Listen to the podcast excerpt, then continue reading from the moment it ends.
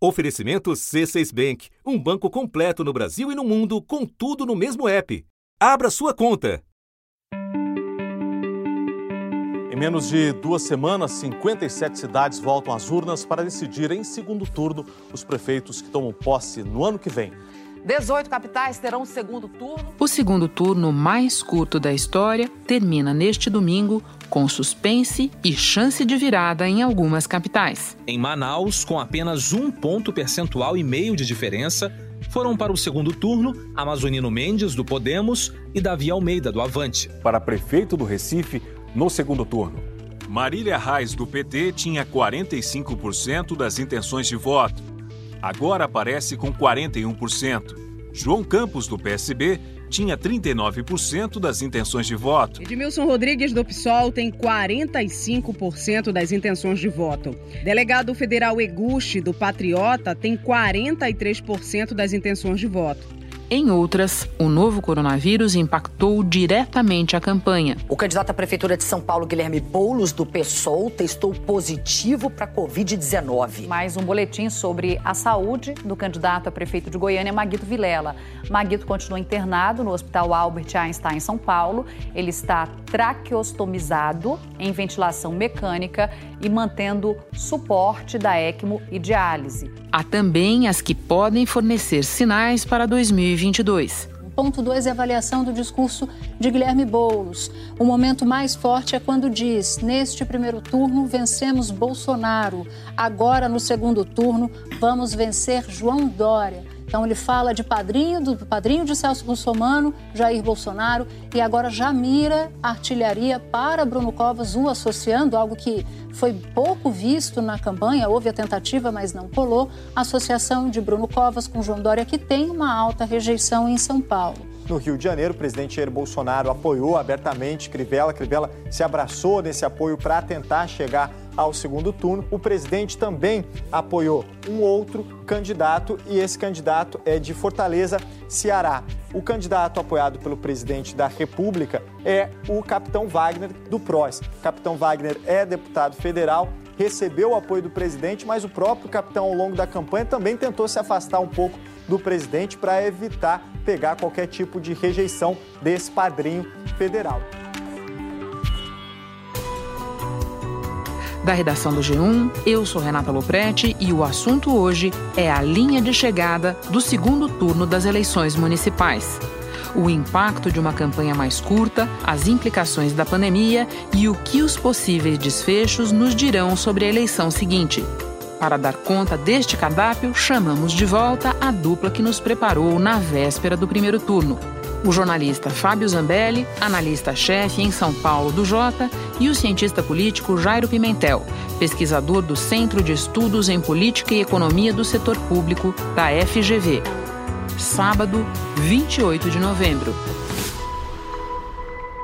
Fábio, eu começo com você e falando sobre a questão da campanha mais curta tão curta.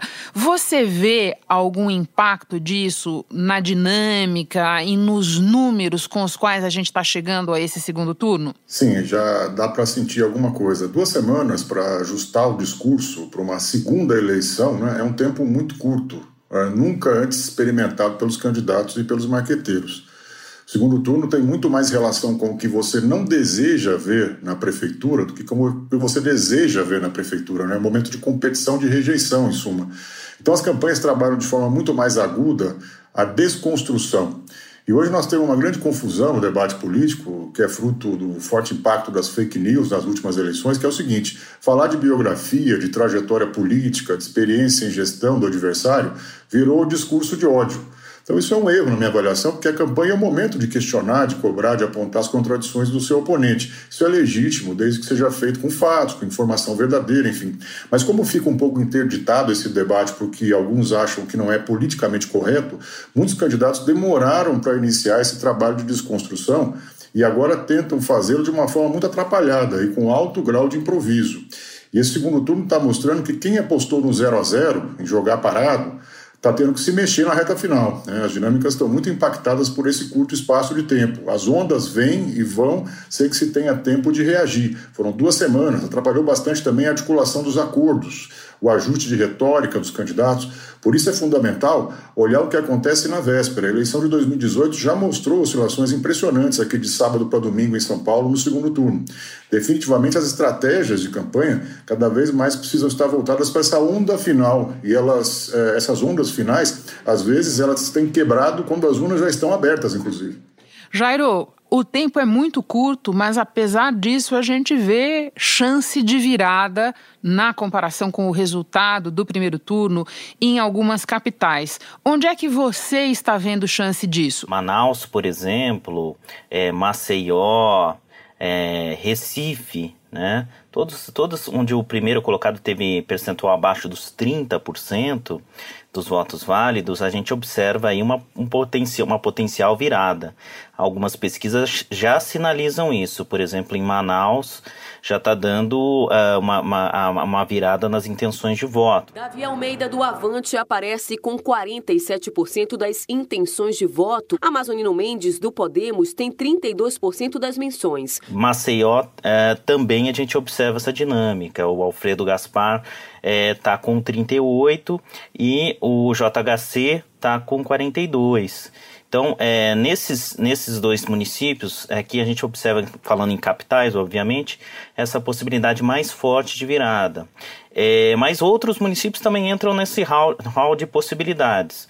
É, Belém tá assim. Edmilson Rodrigues do PSOL tem 45% das intenções de voto. Delegado federal Eguchi do Patriota tem 43% das intenções de voto. A gente tem também Recife, né, que o João Campos terminou na frente, mas a Marília Reis está ali também disputando cabeça a cabeça. Enfim, a gente tem uma dinâmica aí é, mostrando que alguns lugares pode ter essa virada mas na grande maioria dos municípios essa possibilidade é bem pequena, né? Historicamente, a gente tinha falado anteriormente no, no último episódio, que é, gira em torno de 25% o número de viradas no segundo turno. E nessa eleição não deve ser muito diferente, talvez seja até menor, como uh, salientou bem uh, o, o, o, Fábio, é por conta desse tempo mais curto. Jairo, vamos falar de abstenção um pouco. O não comparecimento no primeiro turno foi superior ao de 2016. Só para dar um número aqui para quem nos ouve, em 14 capitais a abstenção ficou acima de 25%. Muita gente atribuiu esses números à pandemia, outras pessoas acharam limitado atribuir só a isso. E tem a história de que normalmente no segundo turno a abstenção é maior que a do primeiro. Então, eu te peço que comece explicando para nós por que é assim e também que você avalie se, por conta desses próprios fatores que eu mencionei, o segundo turno pode acabar tendo uma abstenção maior e isso influenciando o resultado em alguma praça. No segundo turno, uh, historicamente, é dois, três pontos uh, na média, a abstenção é maior.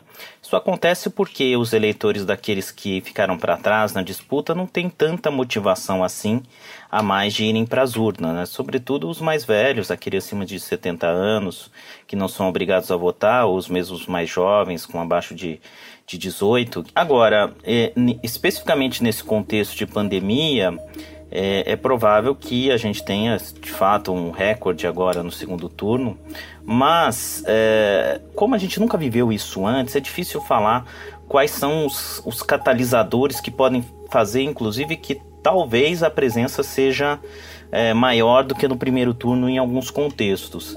Eu digo isso porque alguns estudos sobre polarização política ou sobre é, campanha negativa mostram que em, em cenários onde a disputa é muito acirrada, sobretudo no contexto americano, os eleitores tendem a ir mais às urnas do que num contexto mais morno.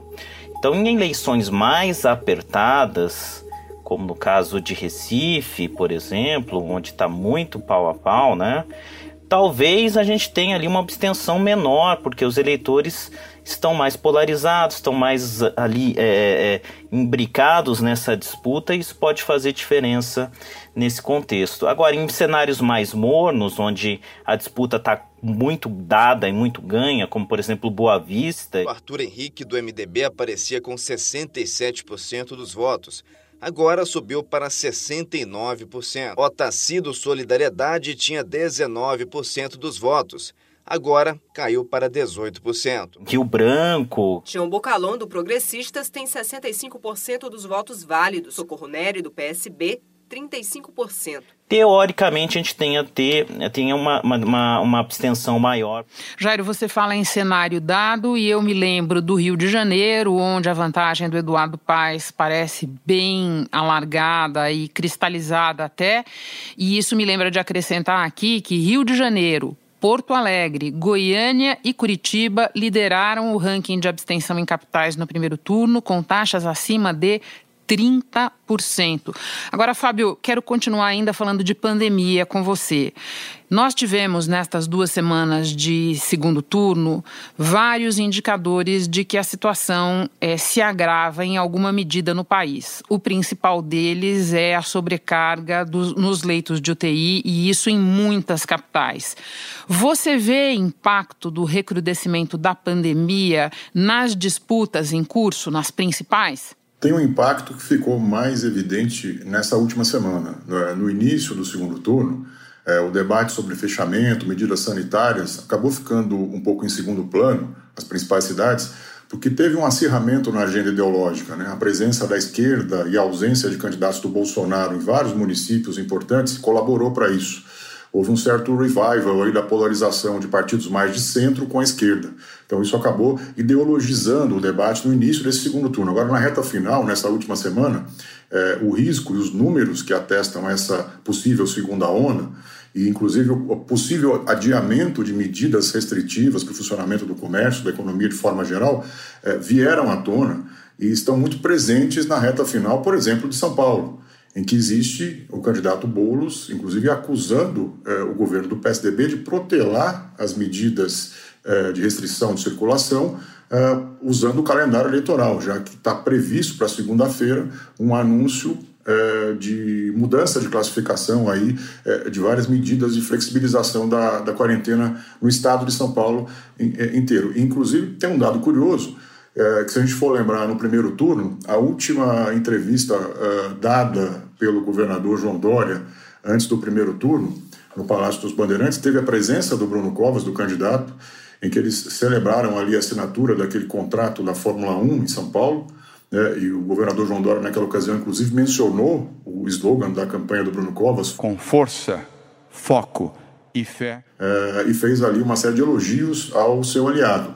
É, desta vez, nessa semana, a última entrevista que o governador concedeu no Palácio, que foi exatamente para preparar o espírito dos paulistas para as medidas restritivas, não teve a presença do Bruno Covas. Ele enviou ali o seu secretário de saúde, o que de alguma maneira mostra que esse tema está presente sim na última semana da campanha. E o ambiente é, é de muita informação é, desencontrada. Eu acho que está faltando um pouco de transparência nessa reta final, o que acaba ajudando o discurso de quem está dizendo que, de alguma maneira, tem medidas é, que estão sendo tomadas com o horizonte apenas do calendário eleitoral. Fábio, além desse aspecto que você comenta, tem a questão dos finalistas doentes de Covid, culminando na antevéspera do segundo turno com um dos que disputam na maior cidade do país. Às 4h27 da tarde, a assessoria do candidato do PSOL divulgou uma nota à imprensa informando que Guilherme Boulos testou positivo para a Covid-19 na tarde desta sexta-feira, mesmo sem apresentar qualquer sintoma da doença.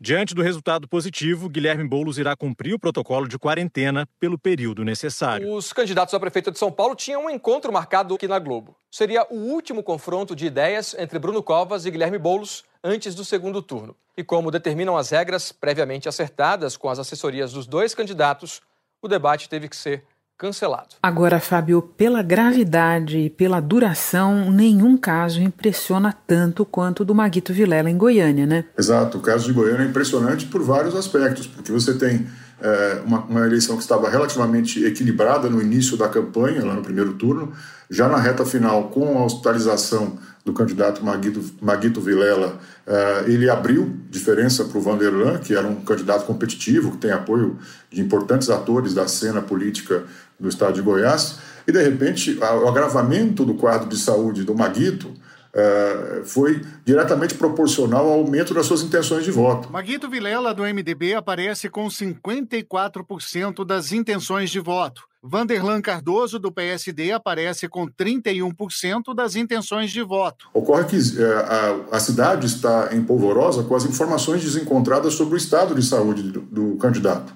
É, ele está internado em São Paulo, segundo os relatos oficiais, está entubado, é, chegou a fazer uma tra traqueostomia anteontem, enfim, na última semana da, da campanha, e há muita dúvida sobre as condições de saúde dele. A campanha de Maguito Vilela, do MDB, continua sendo tocada pelo candidato a vice na chapa, Rogério Cruz, do Republicanos enquanto o Maguito está em tratamento contra a Covid. É, o que acontece na campanha é curioso, porque depois de hesitar um pouco, a, estratégia do Vanderlan é, não queria tratar muito desse tema da saúde por questões naturais, mas na reta final, quando foi ampliando a diferença, é, a campanha do Vanderlan passou a questionar, inclusive cogitou acionar a justiça para questionar a legalidade da candidatura, visto que no dia 15 de novembro foi a data que é, supostamente o candidato foi entubado e eles estão colocando até a possibilidade de uma, uma possível incapacidade civil é, para o Maguito para impedir que ele vença a eleição. Ele passou a trazer isso para a linha de frente da campanha, inclusive está usando os seus programas de TV hoje para dizer que é, tem, é, estão escondendo o real estado de saúde do Maguito. Está cancelado o debate da TV Anhanguera, programado para hoje, entre os candidatos a prefeito aqui de Goiânia neste segundo turno. Como a gente tem informado, o candidato Maguito Vilela, do MDB, está internado com Covid-19 no Hospital Albert Einstein, em São Paulo. A assessoria da campanha de Maguito Vilela apresentou um atestado médico e, pelas regras estabelecidas pela TV Anhanguera e assinadas pelos representantes representantes dos dois candidatos, a ausência justificada por motivo de saúde leva ao cancelamento do debate. Situação totalmente inédita trazida pela pandemia para a gente ficar de olho.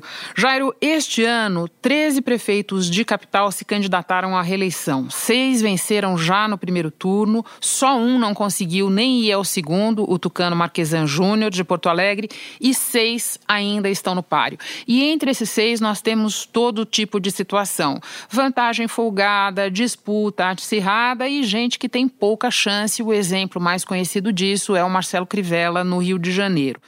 Vamos voltar um pouquinho para trás para o que pavimenta as chances de reeleição de um prefeito. O que, que os índices de avaliação dos incumbentes nos dizem sobre as chances deles nas urnas? A gente tem uma, na ciência política uma regrinha de que se o candidato chega aos 45% de ótimo e bom, a, ele, ele chega a 80%, 90% de chance de ser reeleito, acima de 45% de ótimo e bom.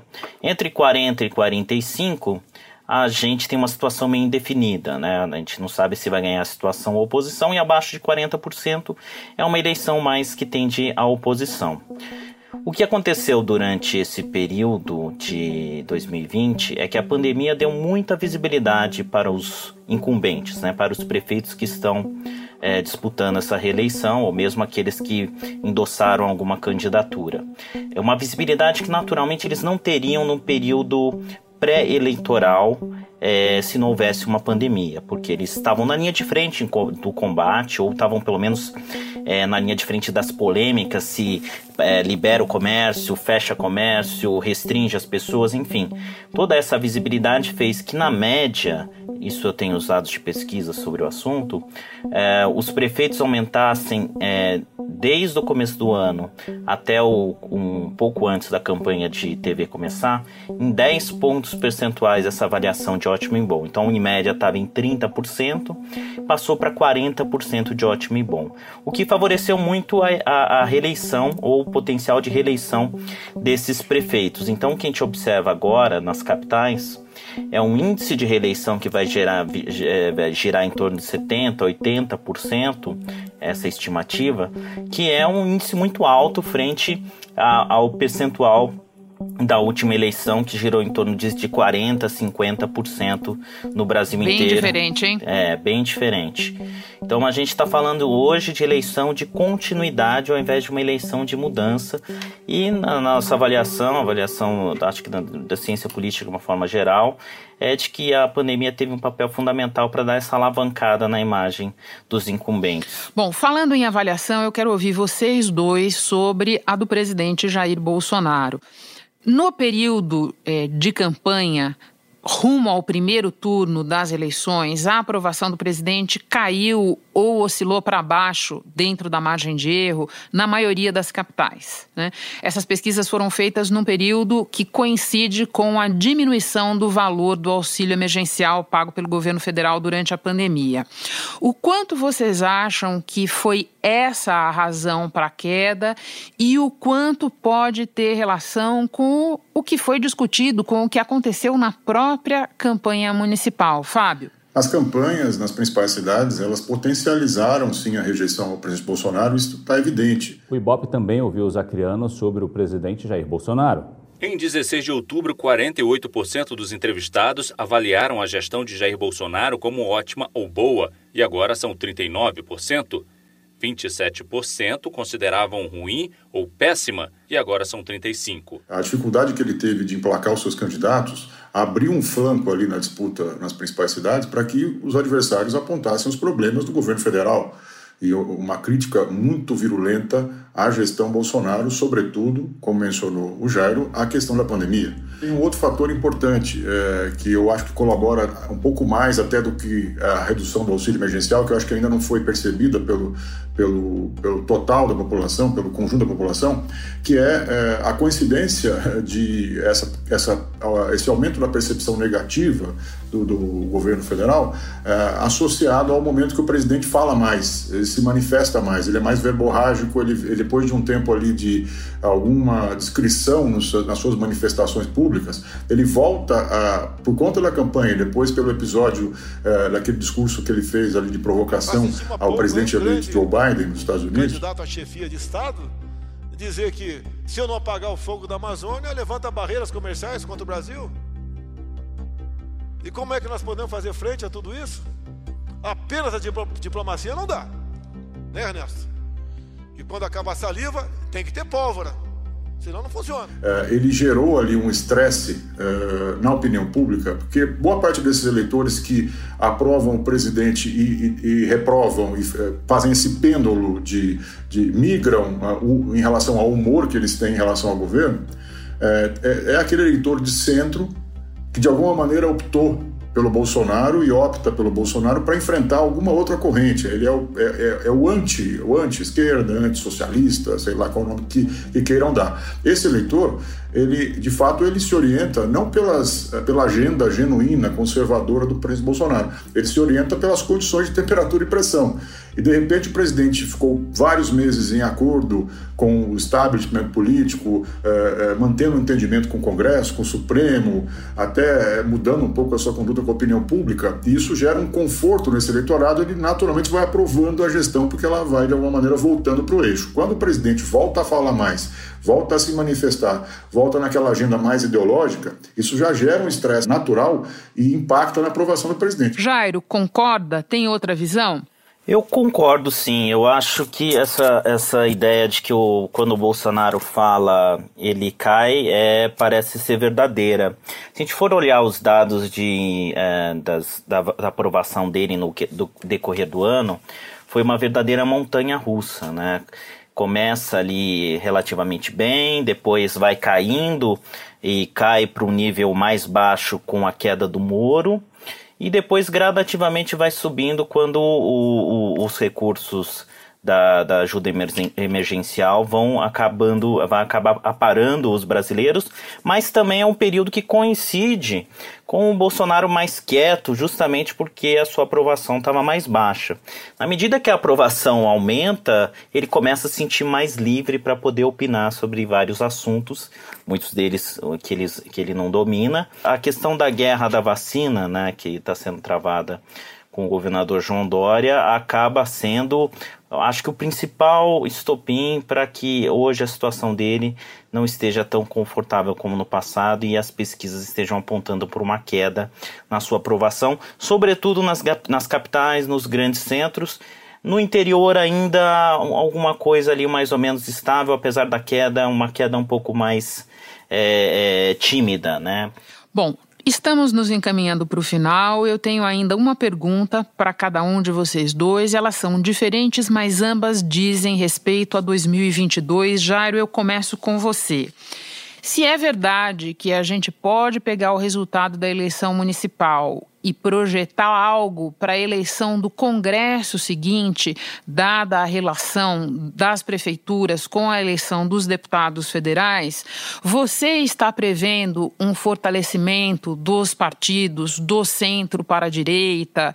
É, vamos, cada um escolhe a nomenclatura. Hoje nós não teremos tempo para discutir centro-centrão, o que é isso, mas você está é, vendo um, um projetando um crescimento dessas siglas também na eleição para o Congresso em 2020? 2022? Olha, é essa tendência, né? Com mais prefeitos eleitos por essas, por essas legendas, e como os prefeitos tendem a ser é, cabos eleitorais locais dos, dos candidatos a deputados, há uma relação aí entre é, quem elege o prefeito e quem elege deputado.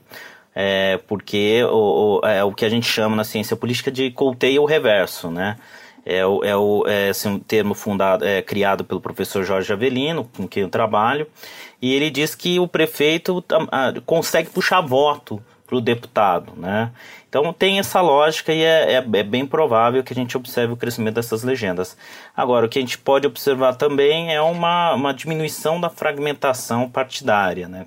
Com as novas regras eleitorais, diminuindo o acesso dos partidos que não obterem, é, não obtiverem o coeficiente eleitoral não, e não, não, não passarem a cláusula de barreira, muitos partidos vão se antecipar a, a, essas novas regras e vão tentar se fundir para lançar candidaturas que permitam serem mais competitivos. Então, a tendência já na próxima eleição é de um Congresso é, menos fragmentado é, o que é bom para a governabilidade, porque o presidente vai poder negociar com menos atores a sua base de apoio e assim aprovar leis e medidas do seu interesse.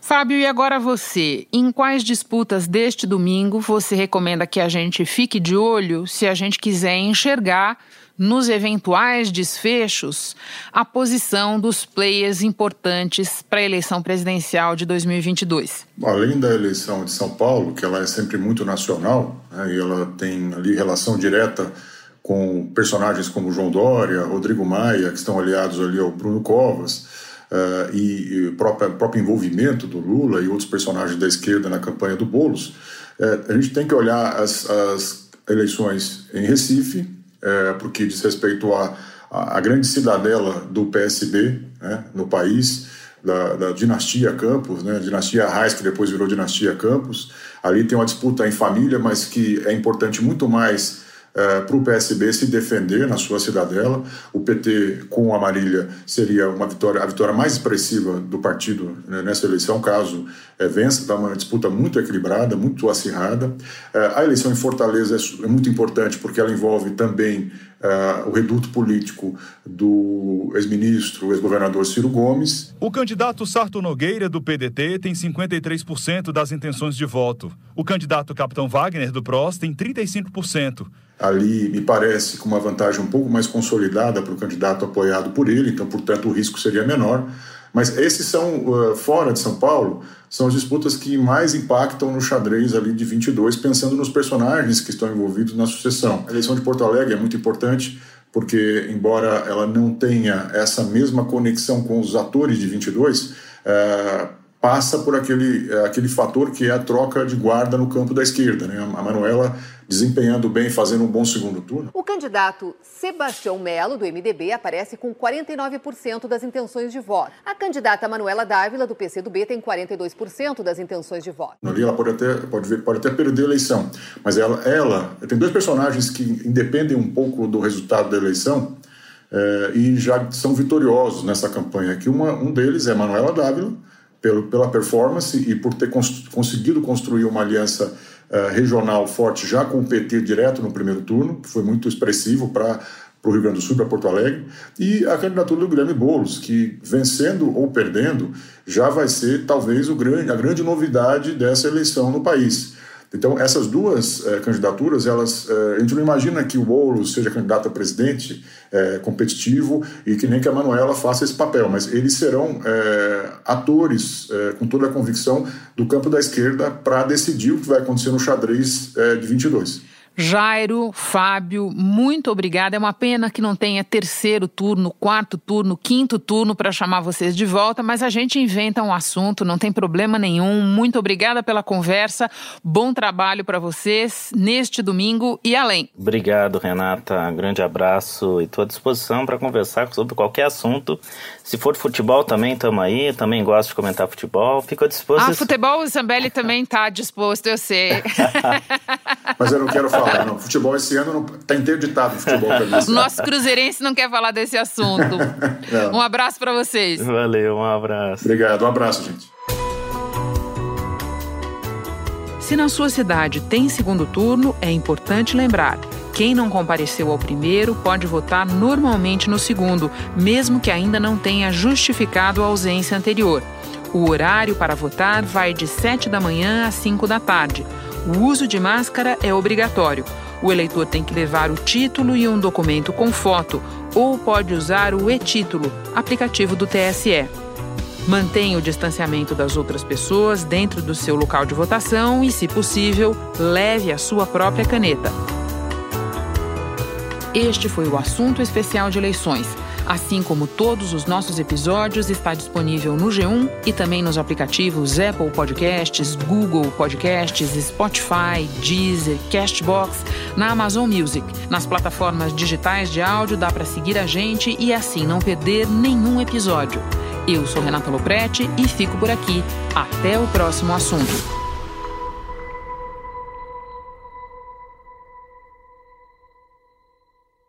Você no topo da experiência financeira que um banco pode oferecer. Escolha um banco completo no Brasil e em qualquer lugar do mundo. Abra sua conta no C6 Bank.